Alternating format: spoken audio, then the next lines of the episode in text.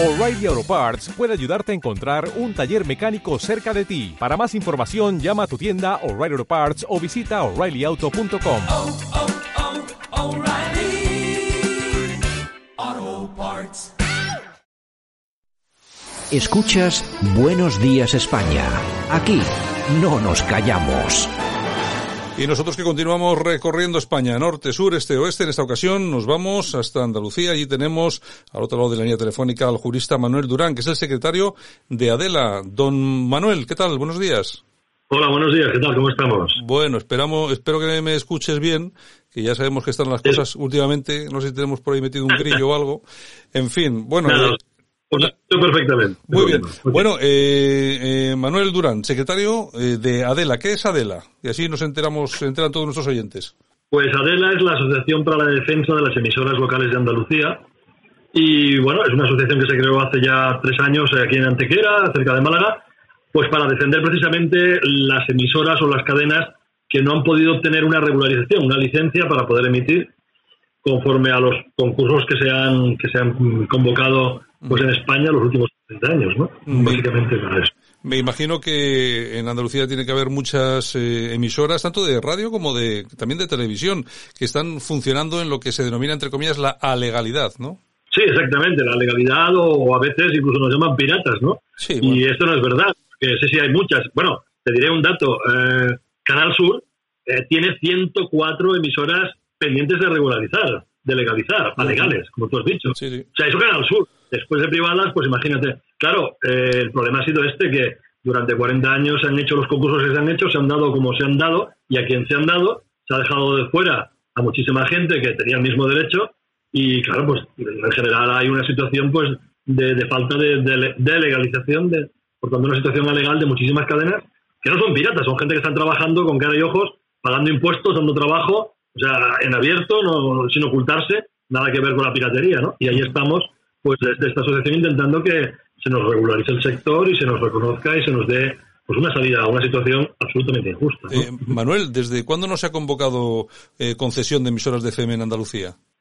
Eh, la última fue hace más de 10 años. En 40 años han sido cuatro.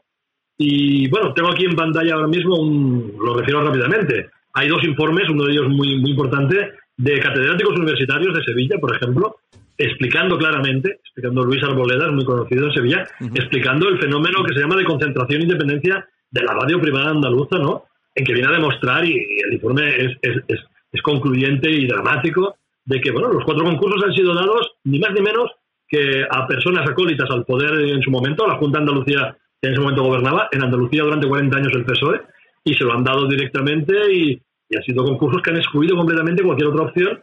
Y claro, no solamente hay estos informes, es que Naciones Unidas ha advertido a España en varias ocasiones del fenómeno de la concentración de medios. Es decir, bueno, ¿qué, qué ocurre? Que, que, que los medios están en manos de cuatro, ¿no? ¿Qué ocurre? Y, y también eh, Europa, la Comisión Europea también ha enviado varios informes y varios requerimientos a España para, para preguntando qué está ocurriendo en España con todo este tema. O sea, que no es que lo diga un catedrático, lo digamos Adela, lo, lo dicen también Europa y el mundo, que es Naciones Unidas. ¿eh? En, en ese estudio que me, que me comentas, incluso se llega a decir que las licencias otorgadas en los últimos 40 años son ilegales. Es decir, la mayoría de Canal Sur también son ilegales, ¿no? Bueno, aquí, claro, es que si los concursos, es muy sencillo, si los concursos cuando se convocan están convocados de forma irregular, no respetan la legalidad y nadie los impugna, porque claro, para impugnar eso es muy complicado, pues al final las licencias, que son actos que devienen de esos concursos, también son ilegales. Claro, lógicamente, eh, eso por un lado. También por otro lado te diré que mucha gente que tiene licencia no respeta los términos de la licencia o las condiciones de la licencia. Te dan una licencia, tú tienes que respetar los condicionamientos que te da la licencia de, no sé, de vatios de emisión, de lugar de emisión, en fin, muchas cosas, ¿no? De programación y la mayoría, por no decir casi todos, tampoco la respetan. O sea que por un lado por el otro, lo- la verdad es que al menos en Andalucía la situación es muy, muy caótica, ¿no? Es lo que ha generado pues 40 años del mismo gobierno ya sabemos lo que pasa, ¿no? Cuando alguien se perpetúa en el poder de esa manera, pues puede pasar de todo. Y es lo que ha pasado. Y, y- que conste que no lo dice Mano Durán, que soy yo, lo dice Naciones Unidas, lo dice Europa lo dicen catedráticos de reconocido renombre en Andalucía, ¿no? Eh, Manuel, el, la- el tema de las licencias en frecuencia modulada en televisión tiene mucho que ver con la política. De hecho, hay muchas personas, incluso instituciones, que denuncian la concentración de medios eh, a través de, de ese, de ese control eh, político. Tiene mucho, mucho que ver todo lo que estamos hablando, ¿no? Sí, sí, claro. a los- eh, en estos informes que yo refiero, de, de los- de las tres sedes que he referido, catedráticos, Naciones Unidas, Comisión Europea, en los tres vienen a referir lo mismo, vienen a referir que realmente los concursos han sido concursos amañados, es decir, eh, las bases del concurso para otorgar las licencias estaban hechos de tal forma que ya estaba dirigido para otorgar la licencia a alguien o a alguienes en concreto y, por tanto eh, la mano política está ahí encima. Claro, aquí nosotros en ADEL lo que decimos, el artículo 20 de la Constitución española, el derecho a la libertad de expresión y libertad de prensa se mancilla completamente, se destruye. Desde el momento en que tú otorgas licencias a quien te conviene para, para, para concentrar medios en manos del poder político, pues ya me explicarás tú qué, qué tipo de libertad de expresión o derecho a libertad de expresión o derecho a libertad de prensa puede haber en un país. Ninguno. ¿Qué es lo que dicen? Insisto, estos catedráticos, la Comisión Europea y Naciones Unidas de España. ¿eh? Bueno, ya comentabais eh, mucho de esto en una carta, creo que enviasteis al señor Bendodo, ¿no? Hace ya un, un tiempo, en el que teníais, yo creo que he leído eh, ese documento y ahí hablabais de que mm, en el caso de la radio, eh, solamente la cadena SER, la COPE, Uniprex, que son de acero, eh, la RAC 1 y alguna pequeña cosa más, eh, son o, re- o llegan al 80% de la audiencia total de la radio española y controlan el 97% del mercado. Y la alta concentración cruzada de los medios de comunicación provoca que España padezca un alto riesgo de falta de pluralidad. Vamos a ver, porque estos datos son muy importantes, sobre todo cuando hablamos de pluralidad y de, liber- y de libertad. Es que tenemos a, un- a una serie de grupos eh, mediáticos, en este caso eh, tanto de radio como de televisión, que son los que copan el 97% del mercado, llegan al 80% de la audiencia, es decir, son los que le cuentan a los españoles cómo es España o cómo tiene que ser España, para hablar claro. Ab- Absolutamente. Mira, los datos, los datos que, he referido, que has referido son, son reales y son datos extraídos del último informe del Media Pluris Monitor, que es un, es un organismo que depende de la Comisión Europea que se dedica a monitorizar, como su nombre indica, todas estas cuestiones, ¿no?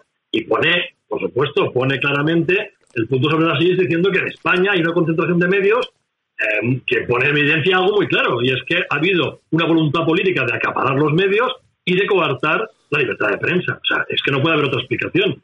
Eh, esto también ha sido, en relación con lo que comentábamos antes, que los concursos no han sido escalados. Es decir, tú puedes montar un concurso en el que lo montas para grandes cadenas y, claro, las pequeñas no pueden entrar. Claro.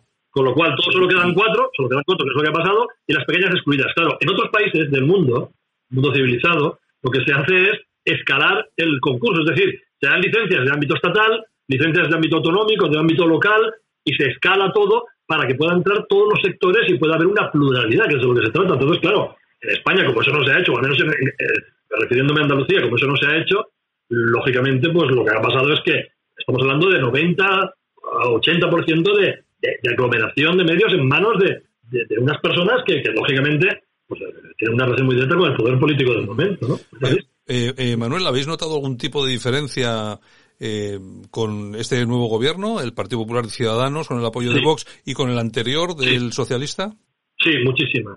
Muchísima diferencia. Hemos de decir que, si bien antes, cuando íbamos a, a hablar con la Dirección General de Comunicación Social de la Junta de Andalucía, se nos había tratado como una reunión de piratas, ¿eh?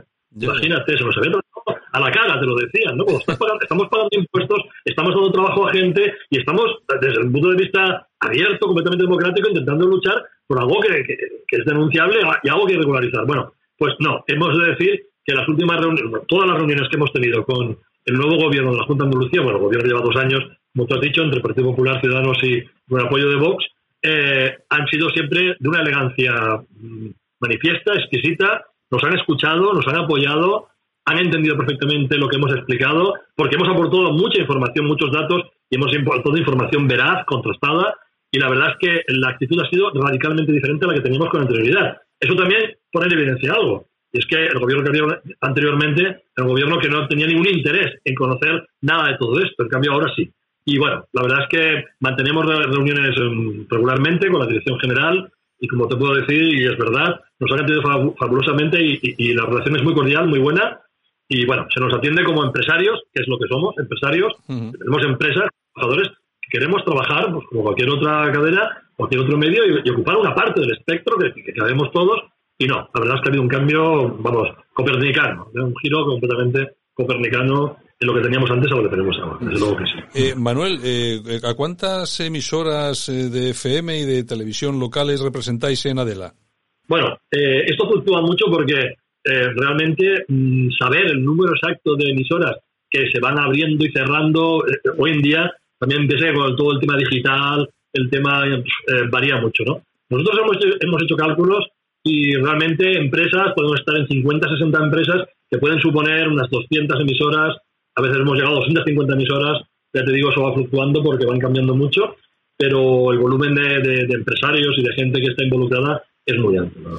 Y estamos, estamos hablando siempre de emisoras locales, ¿no?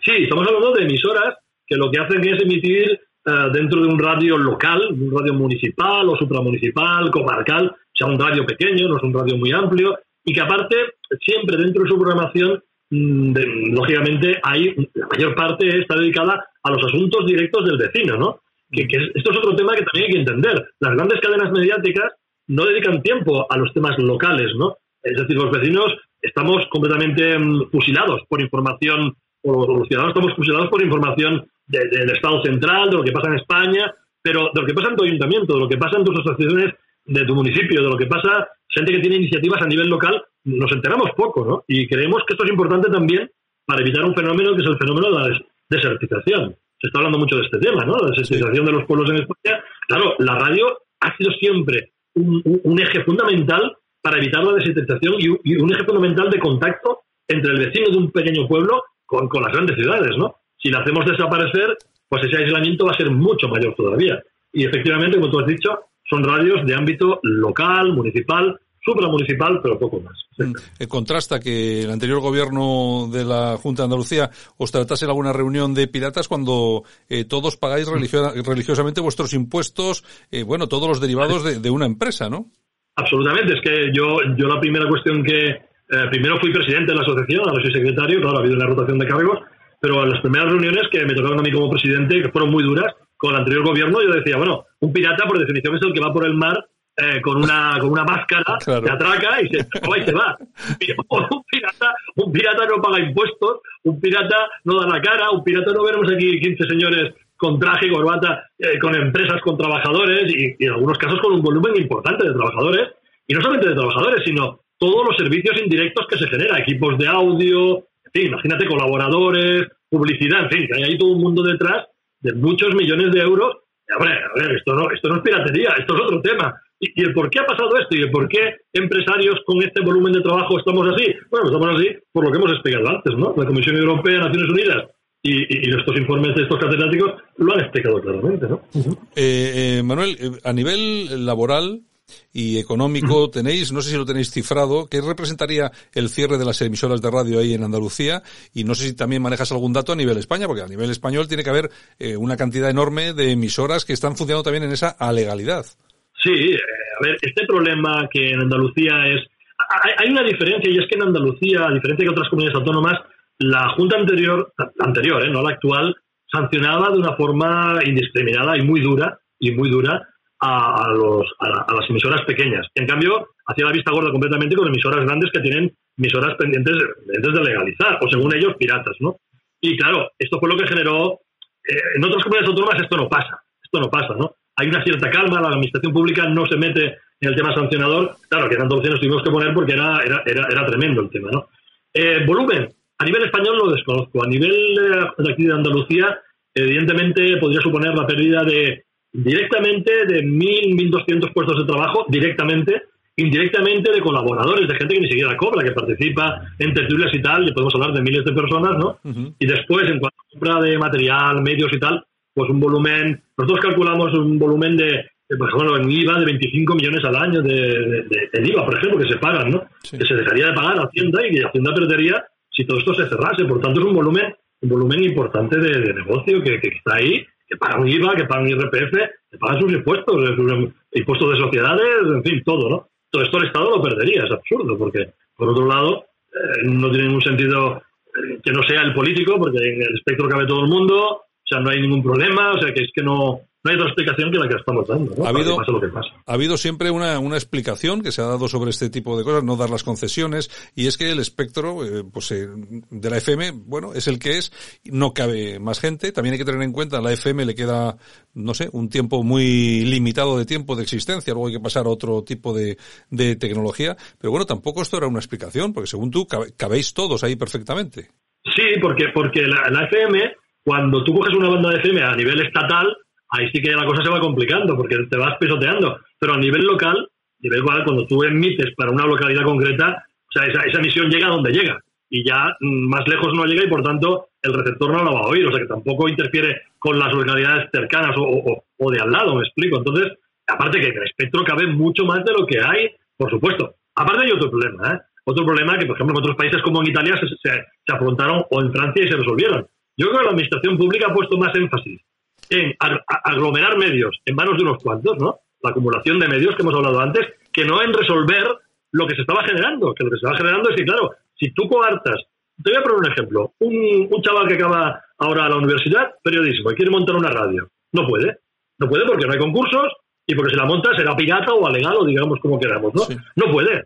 Entonces, claro, ¿qué ha pasado? Que toda la gente que, que, que- que estaba en esa situación iban abriéndose en licencia y al final sí que se ha liado una muy gorda y al final sí que hay sola. A ver, hay, hay zonas, por ejemplo, aquí en la Costa del Sol, donde yo estoy, hay zonas que tú vas con el coche y se solapa todo el mundo. Pero claro, es que la administración pública, en vez de poner orden racionalmente, jurídicamente, con todo eso, pues nada, sancionamos mucho por un lado, que no, no resuelve nada, y por otro lado, acumulamos medios a través de cuatro concursos que han sido lo que han sido. Claro, al final se ha generado realmente un, un cierto caos, un cierto desorden, sobre el que nosotros ponemos el énfasis como asociación y le pedimos a la Junta de Andalucía que lo solucione. También, hay- también hay que decir, con ello acabo, de que no solamente depende de la Junta de Andalucía, depende del Gobierno central. Claro. ¿eh? Los concursos convocan, claro, los concursos los convoca el Gobierno central, eh, los abren ellos, las bases, en fin, que es todo un procedimiento muy complejo.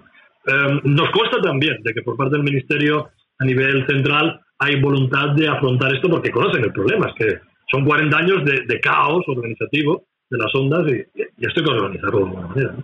De todas, de todas formas, Manuel, lo que hablábamos también del cambio de la tecnología, la FM tiene una vida ya muy limitada. Yo no creo que, que vaya a ser mayor a 10 años. Creo que la FM, como en otros países europeos, va a desaparecer. En otros países europeos ya es imposible, es decir, no existe la FM. Pero bueno, hay otro, hay otro tipo de alternativas eh, que tecnológicamente son posibles y no solamente son posibles, sino que sí que tienen cabida absolutamente para todo el mundo. No solamente hablo de Internet, que cualquiera puede tener una radio, eh, si- hombre, hace falta una serie de, me- de medios técnicos, etcétera, etcétera, pero también va a haber otras alternativas a la FM, que lógicamente va a ser mucho más amplio y sí que podría caber absolutamente todo, todo el mundo, ¿no? Sí, sí, ahora con las nuevas tecnologías 5G, el DAP y todo esto, eh, la cosa va a cambiar radicalmente. Es otro argumento que nosotros esgrimimos ante la Junta de Andalucía de decir, oye, déjanos tranquilos, para lo que nos queda, o sea, déjanos tranquilos, ¿no? Es decir, no tenía mucho sentido, y esto la Junta de Andalucía actual lo ha entendido, o sea, no tenía mucho sentido estar sancionando a, a empresarios o emisoras que les quedan, como tú has dicho, que, que 10 años y menos, y 5 años. Ya hay países como Noruega que han quitado la FM a nivel de radio, tú lo sabes. Entonces, eh, nos queda muy poquito tiempo de supervivencia en el formato FM. Por tanto, les decíamos, oye, sancionando no resolvemos nada, dejar a la gente vivir y ya después cada empresario y cada, cada, cada radio tendrá que adaptarse a las nuevas tecnologías, sea el DAP, sea 5G, sea Internet, en fin, lo que sea, ¿no? Eh, y ahí está el tema. Tampoco tenía mucho sentido estar, digamos, machacando y sancionando y multando a gente hasta el último momento, ¿no? Es como que te mato y te remato, ¿no? O sea, es que era un poco asfixiante la situación. La verdad es que la, la situación, es decir, que ha cambiado con la nueva Junta de Andalucía, eh, han entendido muchos de esos argumentos y, y son conscientes de que tienen un problema delante y creo que lo están afrontando con mucha más seriedad, mucha más objetividad del gobierno que el gobierno, el gobierno anterior, lógicamente. Bueno, pues a ver, a ver si, a ver si es verdad y se van solucionando los problemas que son muchos para muchos compañeros que tienen eh, ya o trabajan en emisoras o tienen emisoras de, de radio y a ver si la cosa se va poniendo en su sitio y en orden. Complicado, eh, Manuel, complicado que se ponga en orden a pesar del gobierno que haya, Sí. complicado, eh. Com- complicado, complicado porque, porque aparte, mira, eh, hay un problema de base. El otro día, por ejemplo, hubo una declaración aquí en Málaga, aquí en Andalucía, de un colegio de periodistas eh, en contra de, de- todo esto que estamos hablando, ¿no? Claro, a mí me sorprendió mucho, digo, cómo un colegio de periodistas puede estar en contra de, de algo tan obvio, tan objetivo y tan, y tan lógico. Bueno, claro, después cuando investigas te das cuenta que quien lo ha dicho eh, no, no persigue que es el meollo, que es el eje central del asunto, no persigue eh, el que se cumpla y que el artículo 20 de la Constitución sea real, que es la libertad de expresión y la libertad de prensa, no, persiguen otros objetivos. Porque no tiene sentido que un colegio de, de- de- de periodistas pueda estar en contra del artículo 20 de la Constitución, Está pueda estar en contra de que haya pluralidad informativa, ¿no? Que haya pluralidad informativa, pluralidad, pluralidad de información, y porque esto es lo que hace que, que, que un- que una sociedad esté sana mentalmente, ¿no? Que haya pluralidad de información, de debate, que haya pluralidad de ideas. Pues bueno, eh, fíjate tú el ejemplo que te estoy poniendo, ¿no? Una conocida, ah, un conocido colegio pues de aquí de, de Andalucía, pues, pues parece que se pone a todo esto, ¿no? Supongo que sus objetivos son diferentes al cumplimiento y todo lo que conlleva de bueno del artículo 20 de la Constitución, ¿no? Que es la libertad de expresión, claro. En fin, bueno, que son cosas que son cosas que llaman poderosamente la atención. Bueno, pues nada, eh, Manuel Durán, que es el secretario de la Asociación para la Defensa de Emisoras Locales de Andalucía, un abrazo muy fuerte desde Radio Cadena Española y que, bueno, seguir trabajando y que todo vaya saliendo bien. Muchas gracias por la invitación en nombre de toda la asociación, en nombre del presidente y en mi nombre, en mi propio nombre y, y adelante y encantado. Buenos días y un saludo a todos. Un abrazo. Escuchas Buenos Días España. Aquí no nos callamos. Dale más potencia a tu primavera con The Home Depot. Obtén una potencia similar a la de la gasolina para podar, recortar y soplar con el sistema OnePlus de 18 voltios de Ryobi desde solo 89 dólares. Potencia para podar un tercio de un acre con una carga. Potencia para recortar el césped que dura hasta dos horas. Y fuerza de soplado de 110 millas por hora. Todo con una batería intercambiable. Llévate el sistema inalámbrico OnePlus de 18 voltios de Ryobi. Solo en The Home Depot. Haces más. Logras más.